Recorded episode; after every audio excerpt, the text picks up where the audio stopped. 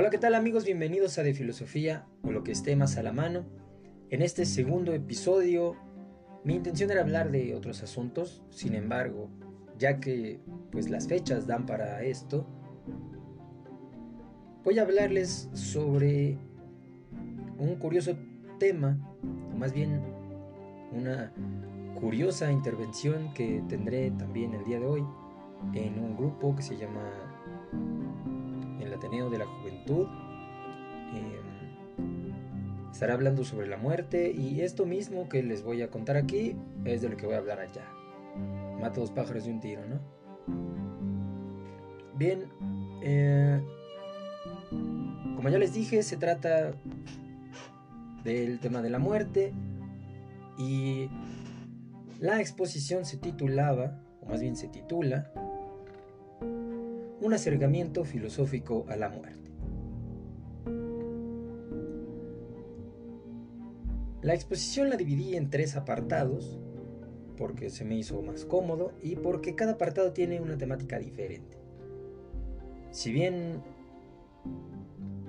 el tema es hablar de la muerte en relación con la filosofía,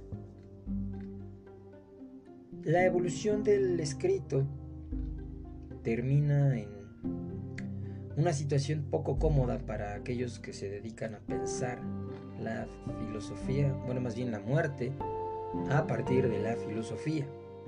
En esta exposición, pues, pongo a la filosofía como la encargada de hablar sobre la muerte. La muerte que para algunos es entendida como aquello inevitable, trágico y lúgubre, pero que para el filósofo termina siendo, como para Sócrates, una victoria. En analogía con esto último podemos decir que el filósofo es un moribundo. El ejercicio de la filosofía es un constante morir. Y este ejercicio se emparenta con la muerte de una vez por todas, cuando el hombre, el ser que piensa la muerte, se adueña de su finitud. El ser para la muerte de Heidegger hace que la muerte, más que un fin, sea una finalidad. Sin embargo, esta perspectiva de la muerte no es común ni es canónica. Aquellos para quienes la muerte es trágica y lúgubre, no ven en la muerte finalidad sino castigo. Y ellos son los más, la gente común. Pongo al filósofo en un lugar privilegiado. Él y solo él tiene el lujo de discernir sobre la muerte. Y si le va bien padecerla como le venga en gana. Pero para el grueso de la humanidad, esto no es así. Los pobres y los ignorantes no piensan en la muerte, la sufren. Y para ellos no hay consuelo en palabras de filósofo. El filósofo no piensa las muertes, ni el dolor, ni en sus consecuencias. El filósofo piensa en su imaginario que hay una cosa llamada muerte de la que nunca va a poder tener certeza y se jacta al decir que de ella es dueño. Bien, en la primera parte de esta exposición, ponencia si la quieren llamar así, hablo de la filosofía que propiamente es la encargada de hablar sobre la muerte. Cuando yo vi en Facebook la publicación del grupo del Ateneo de la Juventud, se me hizo curioso el título que se le vino a dar a esta conversación. El título era Un acercamiento filosófico a la muerte. Y es que considero que acercarse al tema de la muerte no puede tener otro enfoque más que filosófico. Digo esto pensando que hablar de la muerte es un pasatiempo exclusivo del ser humano. Y en tanto que ser humano, no hay ciencia más humana que la filosofía. Hablar de la muerte, considero, le corresponde a la filosofía y a ninguna otra ciencia. Un biólogo, por ejemplo, hablará de cómo las reacciones bioquímicas en un organismo cesan, volviendo así a un ser vivo en algo inerte. Un médico, de igual manera, dirige su discurso y más bien su hacer hacia los síntomas del cuerpo vivo. Y así estos son remediables, presentan fatalidad, o si hay que llenar el papeleo de una nueva defunción. Pero ninguno de estos habla de la muerte, sino del cese de una acción producida por uno u otro órgano o una u otra sustancia. Las leyes, toda esa cuestión política o económica, no hablan de la muerte, hablan de lo que corresponde hacer en caso de que alguien pierda la vida, los procesos que se deben llevar a nivel burocrático y, en casos afortunados, cuánto dinero le corresponde a la familia del occiso por el seguro de vida, pero no hablan de la muerte. Actualmente, en las estadísticas de las muertes causadas por el COVID-19, se habla de números, de cifras, por cierto son altísimas y alarmantes, se habla de la imprudencia de la gente o de la incapacidad de los estados para combatir la pandemia, pero no se habla de la muerte. La muerte es el tema de la filosofía. Platón nos cuenta en una serie de diálogos el modo en que un hombre ocupado de la filosofía, Sócrates, llegó a la muerte por causa de la misma. Un profesor preguntaba si el filósofo era similar a un hombre moribundo, a lo cual siempre quise responder que sí, pero a la vez veía que estudiar filosofía me llenaba de vitalidad. Ahora comprendo que justo de eso se trataba. Nunca se está tan vivo como cuando se tiene a la muerte tan cerca. En el caso de Sócrates, llegar a la muerte y el camino de la filosofía eran casi uno y el mismo. Morir y filosofar para el ateniense terminaron siendo términos sustituibles, pues si seguía por el camino de la corrupción y la desobediencia a la polis, que en esto resumían los atenienses su filosofar, ello le llevaría inevitablemente a la muerte. Huir, como Critón le propuso en su momento, era a la vez dejar de filosofar y seguir viviendo. Es claro, por tanto, que filosofar y morir para Sócrates eran equivalentes. Y este vínculo esta hermandad entre filosofía y muerte es algo que, al menos para nosotros, no ha dejado de existir. En la segunda parte hablo de esta relación, filosofía o muerte. De manera analógica, considero que filosofar es morir, y si no morir, matar. Pero la muerte está presente. Matamos ideas, teorías y sistemas somos los encargados de derribar castillos, aunque no seamos capaces de construirlos. Comenzamos a criar una idea ya con miras en que por uno u otro motivo será refutada, superada y olvidada. Esto, esto mismo pasa con nosotros. Vivimos con el único propósito de morir. Somos, como diría aquel alemán de cascos ligeros y pantalones cortos, seres para la muerte. Desde otro ángulo, la muerte nos es cercana cuando filosofamos, y aunque sea de manera figurativa, está presente. No es extraño escuchar la frase, si estudias filosofía, te morirás de hambre. Lo cual no es necesariamente cierto, aunque sí es común que nuestro estilo de vida sea precario, por decirlo menos. Y aún con ello, somos los únicos con el ocio y el tiempo de pensar la muerte, con el tiempo para hacerle frente, para hablar, como ahorita, de la muerte y del fin de nuestras vidas o de nuestras ideas. Pero no todo es tragedia. Hay ideas así como humanos que se mantienen en la vigencia del mundo gracias a su trascendencia. Grandes ideas grandes mujeres y hombres se vuelven eternos al romper un paradigma o imponer el propio.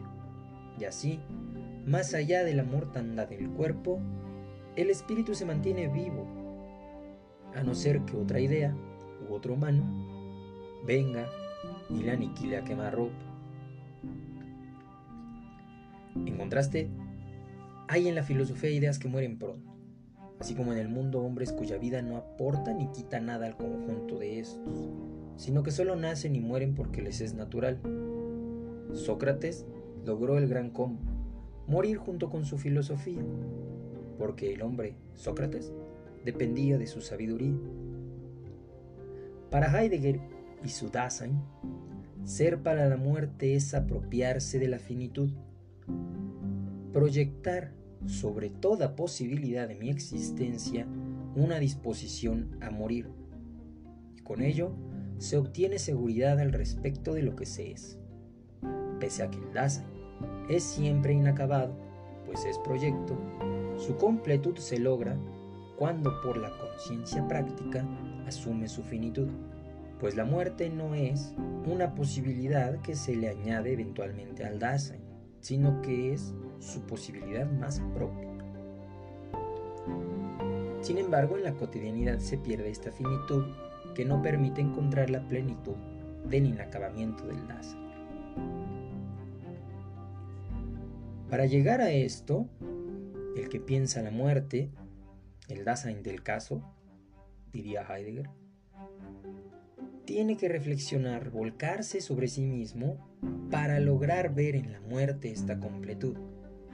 Es por ello que el filósofo está tan dado a la muerte, porque él es quien puede y debe pensarla y ver en ella su plenitud. Aquí vamos con el tercer apartado, que es donde se voltea toda esta situación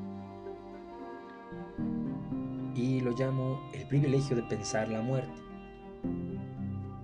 Lo anterior al respecto de la muerte y su apropiación ocurre solo si eres filósofo, es decir, si eres alguien privilegiado que puede darse el lujo de asumirse como tal, reflexionar al respecto y comprender la totalidad de las posibilidades del Dasein que se juntan en la finitud. Si eres obrero, trabajador o alguien que se ocupa más de conservar la vida que en pensar la muerte, no vas a lograr esta singular ventaja. Y aunque a todos nos queda claro que la máxima posibilidad de estar vivos es morir, a estos, los cotidianos, lamentablemente la muerte les viene en tragedia. Para estos, la muerte es naturalidad algo que les ocurre sin que decidan o opinen al respecto. Para estos, igual que para los animales, plantas e incluso para los cuerpos celestes, la muerte es el fin, un fin del que no se puede ni se quiere hablar.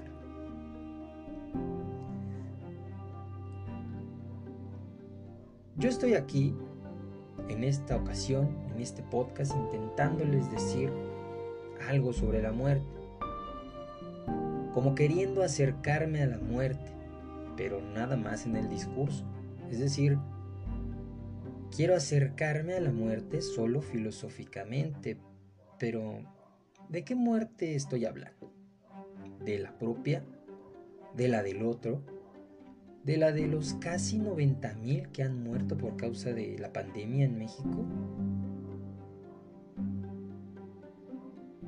Hablamos de la muerte como si fuera algo que podemos capturar, pero aquí yo creo que Heidegger tiene razón, la muerte no se vive, no se tiene experiencia de la muerte. Entonces, ¿para qué hablar de la muerte? Como ya les mencionaba al principio, tiene que ver con la fecha y toda esta festividad mexicana al respecto. Que me gusta, me encanta comer pan de muerto, me gustan las ofrendas y todas estas cosas, pero en general, al respecto de la muerte, es simplemente hablar, puesto que no nos atrevemos a acercarnos realmente a la muerte. Nos da cosa, la verdad.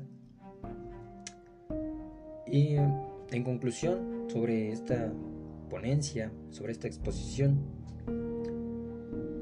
encuentro algo muy gracioso con la muerte y a la vez con la filosofía solo le es interesante al filósofo, al que tiene el privilegio de pensar. Pues para éste, la muerte se hace objeto de aseguramiento de ser. Pero para el hombre cotidiano, para el que vive el día a día, la muerte es un castigo y poco importa lo que un viejo del siglo pasado diga. Yo un hombre cotidiano, no quiero morir. Yo no quiero realmente acercarme más que filosóficamente a la muerte.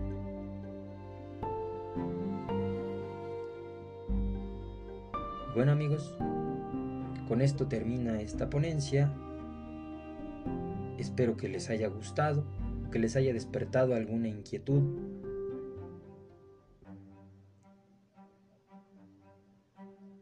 Me gustaría recibir algunas notas o algunos comentarios al respecto de esta exposición.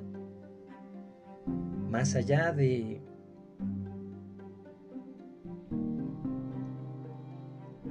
Y para ello me gustaría que me siguieran en mis redes como Simón Solís en Facebook o como Filósofos Haciendo Cosas también en Facebook. Además, me pueden seguir en Twitter como de filosofía o lo que esté más a la mano.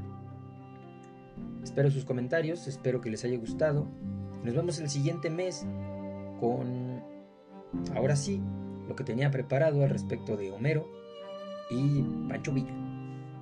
Nos vemos, hasta la próxima.